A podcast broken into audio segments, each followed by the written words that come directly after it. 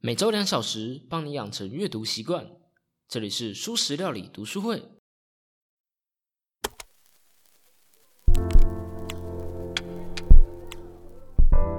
你有过这样的经历吗？就学的时候，即使你知道答案，在老师点到你时，仍支支吾吾说不出个所以然来。常被人批评，反应怎么那么慢？有话就说出来啊！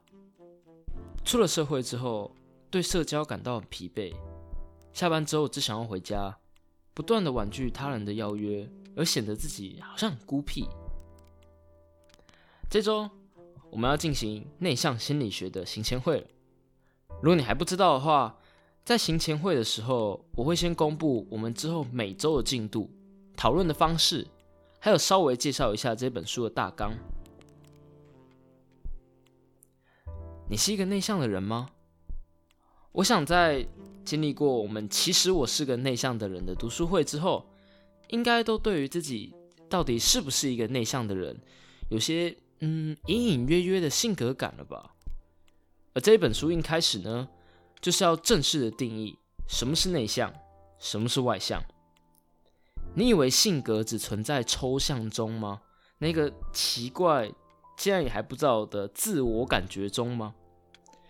其实内向和外向的性格，连大脑的连接和内分泌的作用都不同。简单来说呢，内向和外向的人有着完全不同的大脑。我认为认识自己、了解自己是非常重要的。了解 why，才能知道 how。希望你能知道你是独特的，不论你是内向者还是外向者。你都有属于你自己的特质，你是独特的，不用强迫改变自己天生的气质，选择欣赏自己与生俱来的个性，并且学会享受独处。而这本书呢，在了解了何谓内向者之后，就开始进入实作的篇章了。所有的烦恼追根究底都是人际关系的烦恼。人际关系肯定是人生的一大课题，而且真的很大又很麻烦。而内向者呢，在这个外向者占多数，而且崇尚 just do it 而不是 think before do it 的世界中，更是容易碰壁。如何让自己可以从容的面对这一切呢？作者在这个部分切成了婚姻、亲子、社交，还有工作，总共四个章节。呃，虽然小平我自己不是每个都经历过，不应该说我几乎这四个我都没有经历过，好吗？但我们仍然会一张一张的讨论，该如何讨论自己从来没有经历过的东西？我想这会是对我自己来说的一大考验吧。那我觉得这时候读书会的特质就出来啦。我会在每周讨论的时候放入，把这个主题放入下周，就是我们讨论的内容。希望你有经历过，或者是没有经历过，但是有想法，可以一起加入进来讨论，提供自己的经验和看法，让读书会真的变成一个读书会，发挥它的价值。最后呢，我们会讨论如何发挥自己的独特。你是独特的，这句话我说了三遍，因为真的很重要。没有人有跟你有一模一样的经历。也没有人可以在同一个时间点、同一个空间跟你在同一个地方。接纳你自己的独特，让你的特色变成你的养分，让你可以成为更好的自己。这本书的作者呢，是一个专门研究内向性格的精神分析博士，同时也是著名的心理治疗师，然后自己也是个内向者。在书中呢，他用很多的个案，还有自身的故事来当做例子。从各种角度讨论内向要如何默默的发挥自己的影响力。在这本书的前言呢，有一句话我还蛮感兴趣的。作者他在写这本书的时候，他选了不少的访问者，当然大部分都是内向者。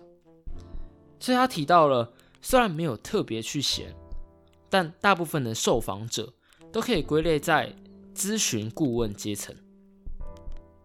他们独立工作。权衡决定，学习如何站在他人的立场去看问题，并与他人交流。这一类人有较高的创造性、想象力，有智慧，而且善于体贴他人。他们是观察者。外向者很容易就会成为战斗阶层，不是战斗民族哦，是战斗阶层，有点像战士一样，是这个世界的实干家。但是战士需要顾问指引方向，而顾问也需要战士来采取行动。有趣的是，我在看这一本书之前，我就对咨询顾问这样的工作方式有兴趣了。好了，虽然有兴趣，但我还没有深入研究，也还没有想该怎么去达成这一个。如果我想做这个工作的话，我该怎么去达成？但总之，这是一个我稍微有点兴趣的工作。内向者有属于内向者的优势，外向者也是。而我们的问题一直都是：你要如何善用自己天生的优势？好，心动了吗？赶快点击节目的链接，买一本《内向心理学》，跟着小 P 的脚步，慢慢把书读完吧。这本书呢，总共有十个章节，所以我们会花十个礼拜，没有压力的慢慢把书读完。一周是一个章节，那一个章节我自己的话，大概花呃三十多分钟可以读得完。那看完这一本南瓜鸡汤佐鸡肉慕斯的内向心理学之后，不论你是内向者还是外向人，都能让你对自己有更深的认识，而且还可以帮助你在这个越来越少人阅读的时代，养成最好的自学习惯。好，一周的扣打又用行前会来消耗掉了，耶嘿！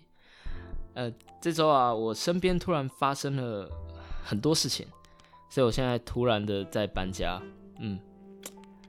所以我这周的录音品质可能会不太好哦，因为我在新的环境录音，我可能要去买一些新店之类的。嗯，对啊，最近真的发生了蛮多事情。好，希望大家都能好好的度过这段时间。那这周就先这样啦，拜拜。这里是舒食料理读书会。如果喜欢我们的节目的话，希望你可以帮我做一件事情，就是到 IG。搜寻素食料理，并追踪我们的 IG 专业，你可以在那里和我们一起讨论书的内容，而且也可以帮我们冲追踪的人数。以上内容还没有任何赞助。